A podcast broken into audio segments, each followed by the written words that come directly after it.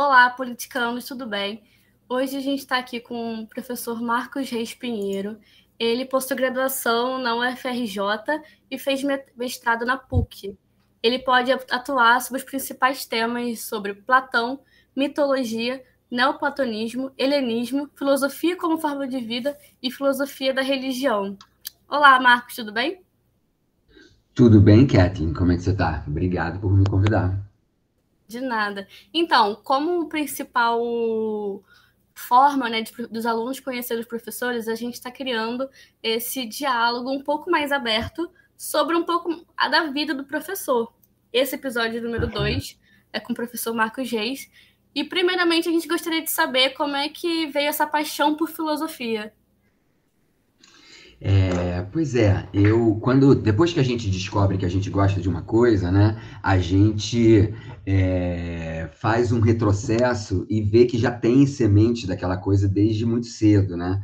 Eu acho que desde quando eu era criança eu me pegava com, com questões filosóficas, né? Eu me lembro muito de uma coisa que eu espantava é por que, que as cores que eu vejo são como eu estou vendo? Será que as outras pessoas veem as cores diferente do que eu vejo, mas foram nomeadas sempre de um determinado jeito, né?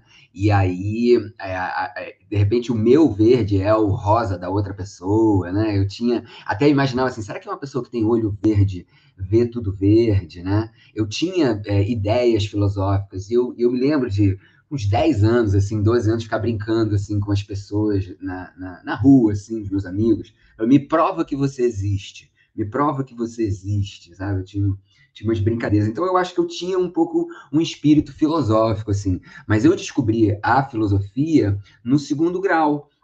No segundo grau, eu estudava no SEAT e eu tive o prazer de ter é, aulas de filosofia no SEAT com o Luiz Felipe Belintani, né, meu colega aqui da UF. Ele foi meu professor lá, lá no SEAT. Ele era bem jovem, ele devia ter uns 22, 23, eu uns 15, 17. E ele deu aula para gente no segundo grau. Eu fiquei completamente apaixonado, especialmente por Nietzsche, assim. O cara que me converteu. Eu lembro de uma aula sobre é, o Zaratustra do Nietzsche, em que a gente leu o, o, sobre o, o, Eterno Retorno. É um daqueles discursos lá do Zaratustra sobre o Eterno Retorno. E eu lembro que aquilo me impactou muito, assim, muito. E, e eu, e eu lembro naquelas aulas ali, e quando eu vi e é, descobri o pensamento filosófico, a coisa de você ficar espantado com o mundo, de você né, ter a legitimidade de não saber o que o mundo é, assim, né, ter o orgulho, digamos assim, né, de não saber o mundo, o que o mundo é e investigar isso. Isso, isso me despertou uma paixão muito grande. Eu fiquei muito apaixonado por isso, não conseguia fazer outra coisa. E tive logo certeza que era isso que eu queria fazer na minha vida, sabe? Foi aí, foi tipo com 17, 18 anos, foi muito forte, assim, foi muito forte. E eu comecei até a assistir umas aulas do Carneiro Leão, já no segundo grau, né? O Carneiro Leão é professor lá da, que, que, que, acho que agora ele está aposentado, mas dava aula lá na UFRJ e foi um professor que me influenciou muito também é, nessa, nessa escolha e nessa descoberta assim do Talma, né? Do velho e bom Talma filosófico. Bastante interessante. Eu também tive essa paixão pela filosofia logo no ensino médio. É, dando continuidade, eu gostaria de saber qual é o prato favorito do Marcos. O que, que o Marcos adora comer? Prato? Olha, cara, eu não sou uma pessoa muito da comida. É, não é a coisa assim que me bate. Talvez seja até um defeito da minha personalidade, assim. Mas não é a coisa assim, não é a, a comida. Isso até a comida não é uma coisa. Eu até penso bastante sobre isso, assim, sabe? É, é, mas assim, se for escolher uma comida assim que eu sempre curto mesmo, é hambúrguer. Eu adoro hambúrgueres dos jeitos mais diferentes, assim. Mas, assim, não é a coisa que mais, sabe? Que tem gente que é assim, né? Que, que curte muito comer, né? Eu admiro muito, gente. A minha mulher é assim, ela tem... E tem todo um ritual para comer, né? Eu acho muito bonito, admiro, mas é alguma coisa assim que eu olho um pouco de, de longe, assim. Eu olho, eu, eu olho um pouco como se fosse alguma coisa estranha, assim, um pouco a minha personalidade. É, a gente consegue ver os dois opostos, né? Quando o Danilo falou aqui com a gente, ele falou que gostava de uma feijoada bem regada. É, é, como surgiu essa paixão por filosofia da religião? Pois é, eu tive também, aí a outra influência foi o meu pai. O meu pai, ele é, ele é Rosa Cruz, ele é Rosa Cruz, é, Rosa Cruz é uma, uma organização parecida com a maçonaria, né? mas que tem uma proposta mística, né? tem uma proposta de exercícios espirituais, exercícios é, espirituais concretos, meditativos, de, de adivinhações. Né? E eu fui também, fui muito influenciado pelo meu pai nisso. É, a minha família é uma família que tem uma certa influência do, de, um, de, um, de, um cristã, de um cristianismo marxista, né? É, a minha família toda muito envolvida com, com, com, com esse movimento, com, com, essa união que houve de forma tão forte né, no, no Brasil, né, muito com a teologia da, da, da libertação né, no, no, mundo católico, mas também no mundo protestante. Meus pais, meus pais é, são bati eram batistas, né? E, e, mas, eu, mas eles, muito cedo, eles têm a cabeça muito aberta, meus pais, e eles sempre me deram muita liberdade, nunca me forçaram muito a igreja, não. Mas quando eu tinha por volta também dos 18 anos, eu descobri astrologia. A astrologia foi uma coisa que me marcou muito na minha juventude, assim.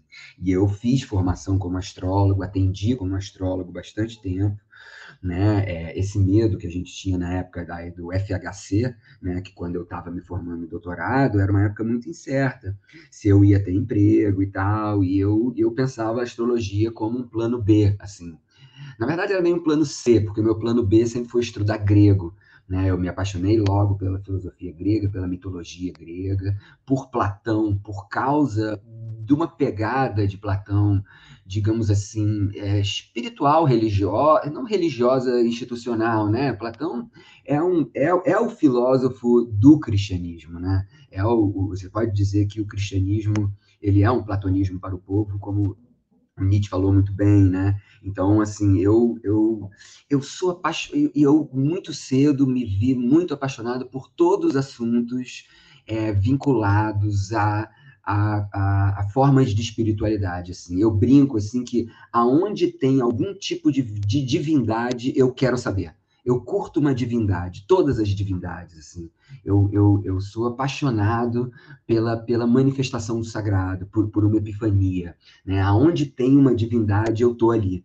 Né? Eu, eu curto, eu, eu, gosto muito. assim. E, e, então, eu fui um ano Rosa Cruz, é, astrologia é alguma coisa que me acompanha como, como uma, uma cadeira né, é, dentro, como uma disciplina, dentro, é, como pesquisa, né, eu tenho um livro publicado com meu colega, que a gente traduziu os trechos da, do, do Ptolomeu, né, o Ptolomeu, grande astrônomo, né, fundador da astronomia ocidental, né, até Galileu, né, até Copérnico, melhor dizendo, né, mas enfim, até tirar o Sol do centro, a astronomia aristotélico né, ptolomaica, ela é o centro da, da, da concepção astronômica né, da Idade Média, né, até, até vinha a modernidade. E, e, e, Ptolomeu não tem só um texto de astronomia, ele tem também um texto de astrologia, que é o Tetrabiblos. Eu trabalhei bastante na minha vida com esse texto, né, e também é, é, a gente traduziu os capítulos filosóficos né, do Tetrabiblos, que são, que são fundamentações muito baseadas nos estoicos, no, em Platão e em Aristóteles. Então, a gente publicou um livro, eu e ela, né, depois dessa nossa tradução, comentando essa tradução, e eu fiz três relativamente grandes ensaios, assim, né, assim ensaios, ensaios não, uma, não são provavelmente ensaios, são apresentações das, das cosmologias de Platão, dos estoicos e de Aristóteles, que fundamenta a visão é, astrológica né, da, da antiguidade e da Idade Média até contemporaneamente também. A astrologia ela ainda funciona heliocêntrico. Né? Isso aí é um capítulo à parte, a gente podia falar muito sobre isso. Mas, como eu disse, eu gosto muito dos assuntos esotéricos. Né? É, e, e, então, começou também muito cedo esse assunto, pela influência do meu pai, mas e, e pelo meu apaixonamento pela astro, astrologia e pela cosmologia. Tem uma coisa que eu adoro, são os astros. Eu sou apaixonado pelas estrelas né? Aquilo que Pascal fala, que as distâncias dos astros me angustiam, eu acho que a distância dos astros me enamoram, sabe? Ah, ela, eu sou, eu acho muito bonito né? Eu, eu, eu, eu, me sinto atraído pelos astros, assim, eu, eu, eu, a coisa que eu mais gosto é de, do planetário. Teve até, eu dei um curso uma vez lá na UF que eu chamei, a, a, a gente com, é, combinou uma, uma ida até o, o Observatório do Valongo, foi muito legal foi muito legal assim. Então eu faço muito essa pesquisa assim como que a contemplação da natureza na antiguidade é uma forma de exercício espiritual de contemplação mística também né?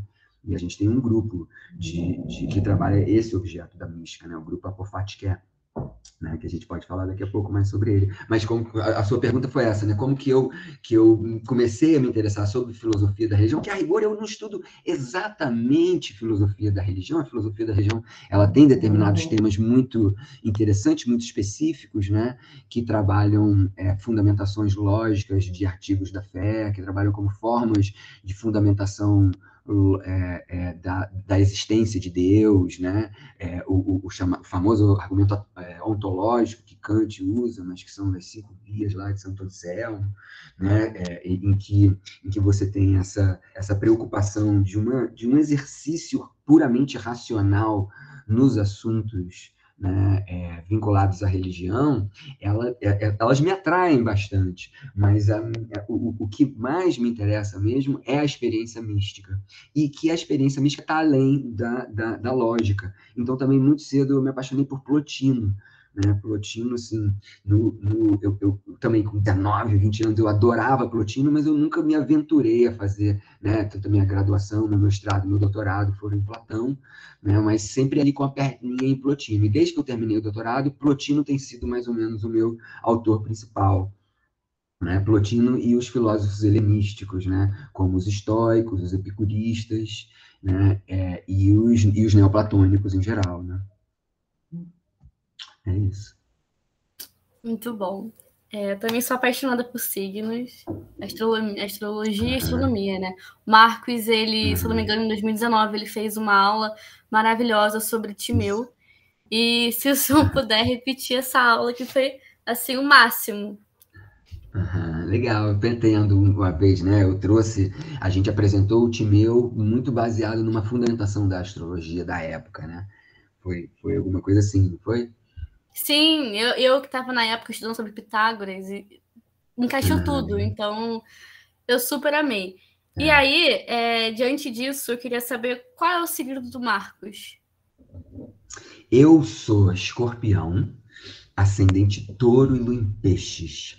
Né? É, posso até falar um pouco disso, né? O, eu acho assim o, o, signo solar é até alguma coisa muito importante, mas muito mais importante aquilo que dá é toda a, astrologia antiga, pelo menos, e até a contemporânea também, é, a astro, o signo solar pode não ser a coisa mais importante do mapa. A coisa mais importante do mapa são os planetas em conjunção ao ascendente, descendente, meio do céu e fundo do céu. Teria que explicar mais um pouco sobre isso, mas eu me catalogaria, assim, não exatamente como um escorpiano, assim, não é o que mais aparece.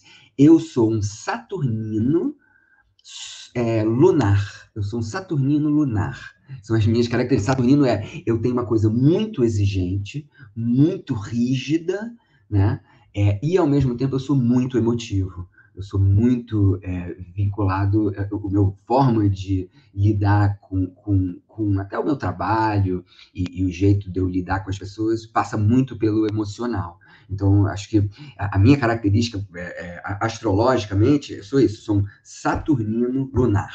Eu acho que eu, eu me colocaria nessa, nessas duas né, nesses dois é, traços aí, assim, se eu fosse dar um resumo. Claro que o, o escorpião está ali, mas não é o que acho que aparece mais em mim, assim.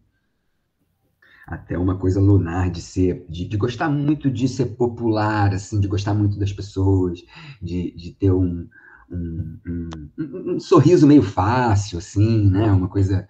É, é, eu, eu me sinto muito à, vontade no meio das pessoas. Isso tem muito uma característica lunar, assim, né?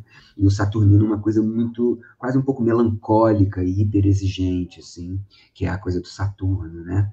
Mas isso dá muito pano para manga, a gente pode conversar muito sobre é, isso. Isso, isso que eu ia perguntar, se esse saturnismo era uma outra forma do, do da astro, astrologia mais antiga? O que exatamente? É, é, é não, esse modo que eu apresentei, né? É, Isso. Porque assim, é, essa, essa, essa descrição da personalidade pelo signo solar, isso nunca existiu na astrologia antiga. Isso começou em 1920 com um inglês que quis colocar a astrologia no jornal. Nada contra, tá? Eu acho muito bacana. Eu acho que tem, assim, tem muitos problemas aí na astrologia, né? Mas assim, a, a a, a, a, então, é a, que a gente chama de tipologia. Né? O que é tipologia? É a descrição de personalidade. A descrição de personalidade é, é que, que, que, que, tem, que, é, que é o objetivo de, um, de, uma, de uma das, das astrologias, ela sempre foi planetária. Então, assim, na antiguidade, você era ou saturnino, você é solar, você é um lunar, você pode ser uma junção, você pode ser um, um, um, um lunar mercuriano, não sei o quê. Nunca existiu essa coisa de uma descrição de personalidade por signos. Né? O, o que, que aconteceu é que é, no século passado, antes um pouco, você tem certas descrições de personalidade por signos, sim, mas as grandes, o, todos os, os, manuais de astrologia antiga, as descrições de personalidade são por planetas. Né? Então você é um saturnino, ou você é um solar, ou você é um mercuriano, ou você é um venusiano, você pode ser junções dessas coisas. Claro, por exemplo, assim, se você tem muitos planetas em leão, você tem quatro planetas em leão, você tem Sol, Lua, Mercúrio, Vênus, Marte, tudo em Leão, aí tudo bem. Na verdade, você é um solar, né? Porque o, o Leão, ele é tipicamente solar. Então você é um solar. E, e, aí acho que os traços de leão marcam. Mas às vezes a pessoa pode ter só o sol em um signo e não necessariamente as características daquele signo sejam serem as coisas que mais é, é, é, determinam a pessoa. Né? Eu estou falando muito aqui da astrologia helenística, né? Da, da, da, forma como a astrologia helenística é construída. E até hoje em dia, se você for para uma pessoa que faz mapa astral e constrói o mapa astral e, e te apresenta como seu mapa astral, ele pode até falar do seu signo solar, mas com certeza ele vai falar dos signos, que, dos planetas que estão conjunto aos ângulos. Os ângulos são isso, é o ascendente, descendente, meio do céu e do céu. Ah, entendi. É, eu sou capricorniana, tenho ascendência em Libra e lua escorpião. Eu... Tem que levantar o mapa para ver se tem planetas conjunto aos ângulos, entendeu? Mas é o que? Lua escorpião, ascendente Libra e Sol em? Capricórnio. Sol em Capricórnio. Uhum. É, é, é, muito difícil você levantar algum tipo de descrição é, é, é, é, tipológica só com esses dados, sabe? Você dá uma uhum. indicação básica, eu acho, já acho muito melhor hoje em dia as pessoas terem essa. Porque antigamente, sei lá, 20 anos atrás, 30 anos atrás, quando comecei a estudar astrologia, as pessoas só sabiam o signo. Hoje em dia está muito melhor, porque as pessoas entram no computador e botam o horário né? Tem que saber a hora, que alguma coisa às vezes as pessoas não têm, a data e a hora. Aí bota no mapa, bota no computador, e a pessoa já levanta pelo menos esses três dados, que já é um pouquinho mais. Mas, gente, existem nove planetas e são doze casas. Então, se você for juntar tudo isso, a descrição tipológica é, é muito maior. Mas isso também não quer dizer que eu acredite numa influência é, dos astros tá? Eu acho super problemático ah, uma influência dos astros. Não, não, não. A, a, a, tanto é que, por exemplo, em Plotino, o Plotino não acha que a astrologia funciona a partir de uma influência dos astros. Ele fala de uma correlação específica da forma dos astros se organizarem né, e, e do mundo sublunar. Na verdade, tanto a ordenação dos astros quanto o mundo sublunar, eles estão ambos espelhando uma outra, é, uma outra dimensão, um outro mundo. Né? Os astros eles estão se movimentando dessa forma porque eles copiam o mundo inteligível, como está lá no Timeu. E nós aqui de baixo, no mundo sublunar, nós também copiamos o mundo inteligível, a, a, a, ultra, é, passando pelos, pelos astros. Mas não se trata provavelmente de uma influência, não tem um raiozinho que sai de Júpiter e me influencia para ser um jupiteriano. Não é, não é essa a fundamentação é, teórica, digamos assim. É, existe isso também. Né? Isso a gente poderia falar, é uma astrologia mais aristotélica. Mesmo assim, é super problemática. Essa, essa, Plotino, por exemplo, é totalmente contra isso num determinado nível. Porque nós, na nossa essência, somos também como os astros para Plotino, né? Mas, assim, sinceramente, eu pessoalmente nem sei no que, que eu acredito. Eu me sinto muito um cético também, sabe? Mas, cara, volta e meia, eu adoro acreditar. Eu, eu, eu lido com a astrologia como eu lido com romance. Sabe quando você está lendo um livro que você se apaixona por aqueles autores, por aqueles personagens, e você vive aqueles personagens, e aqueles personagens são seus, e você não consegue entender a sua vida sem aqueles personagens? Para mim, esses personagens existem de alguma maneira. Eles existem. Mas eu não vou defender que, entendeu? O, o, os irmãos lá, o, o, o, sei lá, o, né, um personagem aí de um, de um, de um, de um romance, ele, ele efetivamente existe no mundo. Não é isso que eu digo. Mas, por exemplo, eu sou profundamente marcado por uma certa leitura que eu faço dos signos. É, mas eu não defendo que os planetas e os signos me determinam. Eu não, eu não, eu não preciso disso para continuar, digamos assim, acreditando. Eu gosto até de brincar assim, Kathleen. É, se Deus não existe, o problema é dele. Eu vou continuar acreditando nele assim mesmo, sabe? Eu, então, para astrologia, a mesma coisa. Mesmo que a astrologia não tenha sentido nenhum, o problema é dela. Para mim, aquilo ali eu converso com aquilo, eu tenho um diálogo com aquilo, eu, eu, eu, me movimento, eu, eu, me faz pensar sobre o mundo, eu me apaixono pelo mundo. Eu olho para os astros e vejo lutas homéricas, vejo imagens.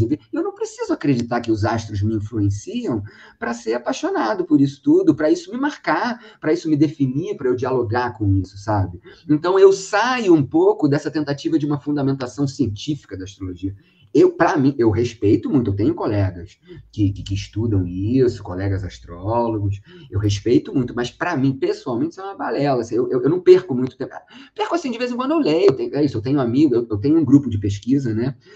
É, é, é, respaldado lá no CNPq, que a gente que o nosso objeto é astrologia, né? E são professores de diversas universidades é, pelo Brasil e tem colegas lá que tentam uma, uma, algum tipo de fundamentação de um diálogo com a ciência, né? A minha grande colega que escreveu o livro junto comigo, o mestrado dela é sobre é, os limites da ciência, né? ela fez o, o, em filosofia sobre, sobre o que, que, a ciência pode realmente dizer ou não. Né? E, e, e tanto a astrologia como, como, por exemplo, a psicanálise é um caso de, de, de, de pseudociências. Né? Elas não são fundamentadas na, na, na ciência. Né? Isso, isso é tudo muito controverso. Né? Esse é um capítulo, a parte que eu não curto muito, eu não vou muito por aí. Por aí. Eu gosto mais de pegar, um, digamos, uma astrologia poética, uma astrologia literária, sabe? É mais assim que eu gosto, eu gosto e, e, e, gosto de estudar, mas isso não quer dizer que eu não tenho pessoas muito interessantes, muito, é, sabe, perspicazes estudando diversas formas de astrologia. Nossa, então a gente é muito diferente, porque eu tenho estudado um pouco também é, astrologia. Comprei até um livro agora da Ana Maria da Costa Ribeiro, não sei se você conhece.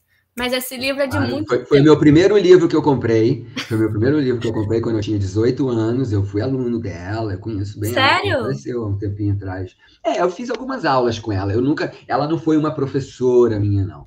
Eu tive outros professores muito importantes. A gente pode até te falar, esses professores. Mas a Ana Costa Ribeiro é uma, é uma mulher muito importante. Ela, ela faleceu tem alguns anos, né? Tem pouquinhos anos tem poucos anos. E ela é uma, é uma figura muito importante na comunidade astrológica. Eu participei durante muitos anos da, da comunidade astrológica do Brasil, assim. Mas eu me afastei tem um tempo, assim, e eu fiquei mais só na pesquisa. Tem muito tempo também que eu não faço mais mapa, muito tempo, mais de 15 anos que eu não faço mapa. Quer dizer, eu estou sempre olhando, estou sempre falando uhum. sobre isso, estou pesquisando, gosto muito. Né? É, então, aí eu comprei esse livro porque é bem completinho, uhum. tem mais de 500 páginas e explica cada uhum. coisinha. E aí eu soube da, da, internet uma coisa chamada Roda da Fortuna. Aí eu fui calcular a uhum. minha em Leão. aí eu tô estudando um pouco sobre isso. Mas é bem interessante. São, os pontos, são chamados pontos árabes, né? Os pontos é. árabes. A Roda da Fortuna é um dos pontos árabes. E que, que na, na verdade, já existiam em Ptolomeu, esses pontos árabes, né? É, que são pontos muito interessantes, né? Não, não, não tem exatamente. É, exatamente. É, a roda da fortuna não tem nenhum planeta lá. isso é um ponto matemático, né? Você soma o Sol, diminui a Lua e soma o ascendente, alguma coisa assim, né? Para chegar na, é. no, no, cálculo da, da, da, da, roda da fortuna, né? É, é, alguma coisa com esses três elementos, né? Sol, Lua e, e, e ascendente. Aí você é, tu soma e depois tu diminui.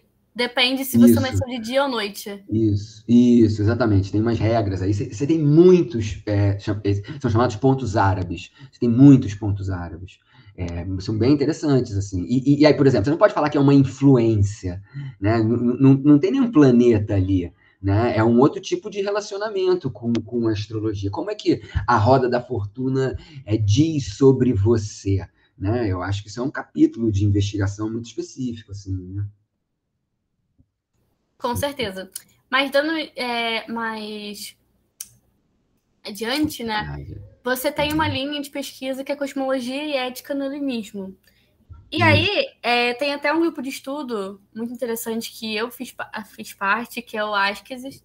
E aí eu gostaria que o senhor falasse um pouco desses dois grupos de estudo que o senhor tem, ou se é a mesma coisa, que é o Askesis e o Apofonte Q. Isso. Então, na verdade, assim, o Askesis é um grupo de estudo muito. É, é um grupo de estudo com os alunos da graduação do mestrado e doutorado. São, são os alunos que eu oriento e outros alunos envolvidos com as minhas pesquisas, né?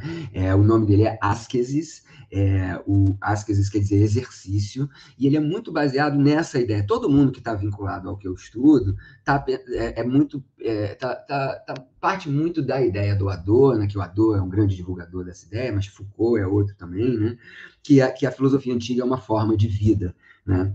E, e, e toda é, o, o, conhecimento é, filosófico ele visa a, uma, a um aprimoramento do self, vamos botar nesses termos, né? Um, um aprimoramento do self. Você se torna uma pessoa melhor é, exercitando-se na filosofia. E a contemplação dos astros, a contemplação do universo, né? Ela tinha uma preocupação fundamental em você se tornar uma pessoa melhor. Né? É, é, em que sentido? Né? É, é, é como se é, o, o, o, astrônomo, que era também astrólogo na antiguidade, ele contempla os astros numa, numa, num, num exercício espiritual. Né? Em, em, em, que sentido? Não, é, não, não, necessariamente você vai encontrar espíritos nos exercícios espirituais, né? mas no exercício de si, no exercício moral, no exercício ético, no exercício de, de, de transformação de si. Né? Então, todo dia o astrônomo vai, olha para o céu, anota as posições, anota os, os movimentos dos astros. No dia seguinte, ele também descreve os astros e vai percebendo as dimensões dos astros. Né? A, a, ideia principal é que isso tem uma repercussão sobre você mesmo. Se, na medida em que você se torna um astrônomo, a sua alma vai ganhando um tempo específico, que é um tempo mais parecido com o tempo dos astros. Né? É, é um, e, e ele vai ganhando essas dimensões, essas distâncias que os astros têm. Né? E vai ganhando essas, essas essas características dos astros. Né? O, o, Platão fala isso explicitamente no Timeu, né? que a gente deve imitar as revoluções dos astros na nossa própria vida. Você tem um livro famoso, é, famoso assim, é, é, não, é, não, é, não é assim famoso, mas é um livro importante sobre o tema. O nome dela é Carone, eu, é, eu esqueci o primeiro nome dela, Carone, e ela e o título é exatamente esse é, Cosmologia e Ética em Platão. E ela, e ela apresenta, mas, mas esse é um senso comum assim, na antiguidade, né? Todos os estudos da física, eu estou pensando cosmologia como uma parte da física, tem uma repercussão para você se transformar numa pessoa melhor. Então, por exemplo, para os estoicos, que estudam o que, é a natureza, eles, o objetivo deles é se adequar à natureza. Porque o que, é virtude? Virtude é viver de acordo com a natureza. Então você estuda a natureza para ganhar uma harmonia e um ritmo na sua vida que espelha a harmonia e o ritmo da natureza. Os epicuristas é a mesma coisa. O, o, o atomismo, a, a, fisio, a fisiologia epicurista, que é o quê? Que é a investigação da physis, ela tem uma repercussão ética. Em que sentido?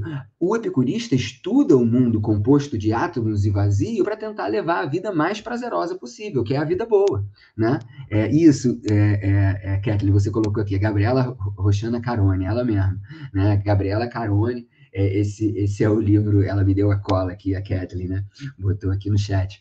Mas, e, e, enfim, mas esse é, um, esse, é um, esse, esse é um ponto comum, assim, da, da do estudo. Acredito que é, até a modernidade, a, a, física sempre foi pensada dessa forma, sabe, Kathleen? A física sempre foi pensada dessa forma. A física, tanto é que Galileu, quando né, descobre que é, que, é que é mais interessante calcular os movimentos é, astronômicos colocando o Sol parado e a Terra girando em torno do Sol, isso é um cataclisma ético e moral e político, né? É, é, isso é uma grande briga com a igreja, com, com, com, a teologia. Por quê? Porque o mundo da física, ela tem uma repercussão na nossa vida. Se a gente vive num mundo em que a Terra está parada no centro do universo e, de repente, a gente começa a, a perceber que a Terra não está parada no centro do universo, mas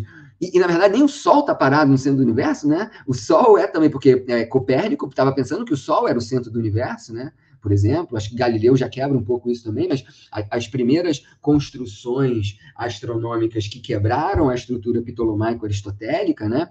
Elas colocaram o Sol no centro. Isso também é balela. E hoje em dia, cara, a gente vive um cosmos Vamos combinar, muito louco, né? Muito cheio de buraco negro, no meio de galáxias infindáveis. O nosso Sol está circulando a uma velocidade absurda na pontinha de uma galáxia no universo. Então, assim, como que a gente se sente? Eu gosto dessa, dessa frase do Pascal, né?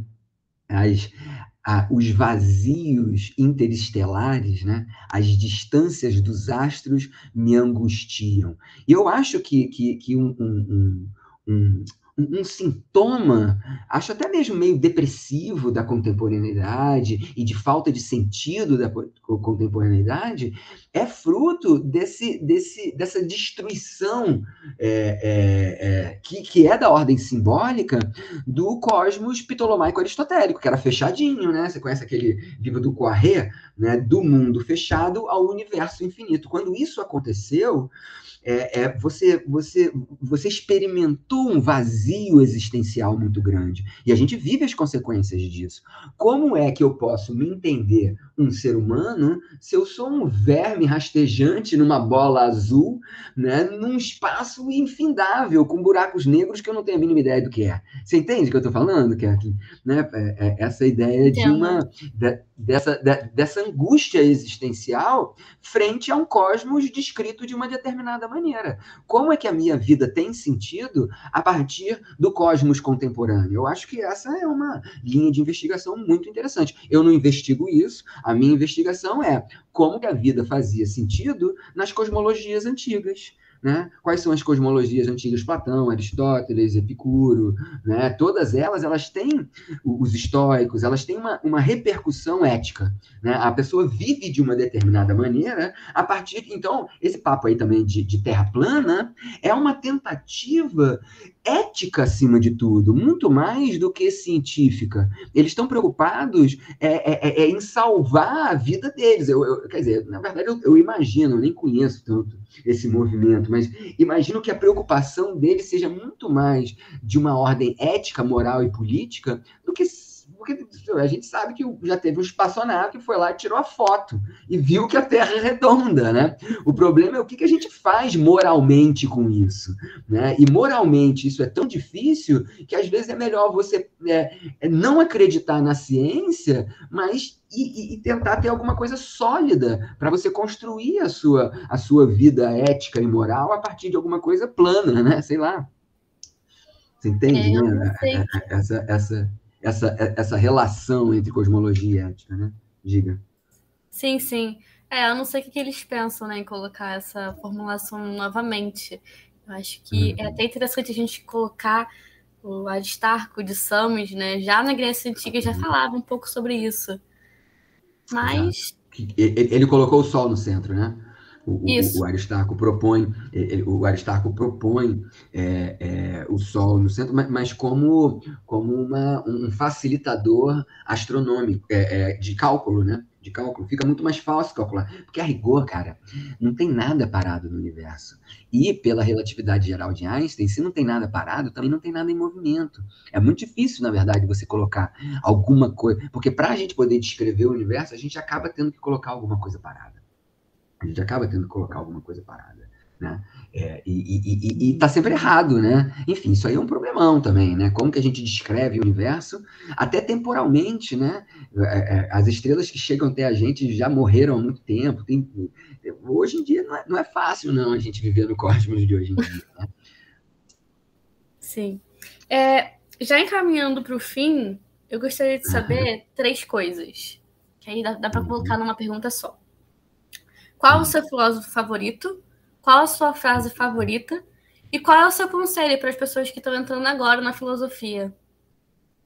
Ah, legal, legal. Ó, eu tenho, eu tenho uma frase minha que eu gosto muito, que eu vou falar ela, mas eu tenho milhões de frases favoritas. Não sei se essa é minha, mas eu, eu gosto muito dessa, dessa frase, dessa ideia, que eu acho que resume muito dos exercícios espirituais no mundo helenístico, sabe? Que, que é uma, que é assim, o que é, que é, a frase é, é é, é, é para você se tornar uma pessoa melhor, né, você precisa prestar atenção na atenção que você presta.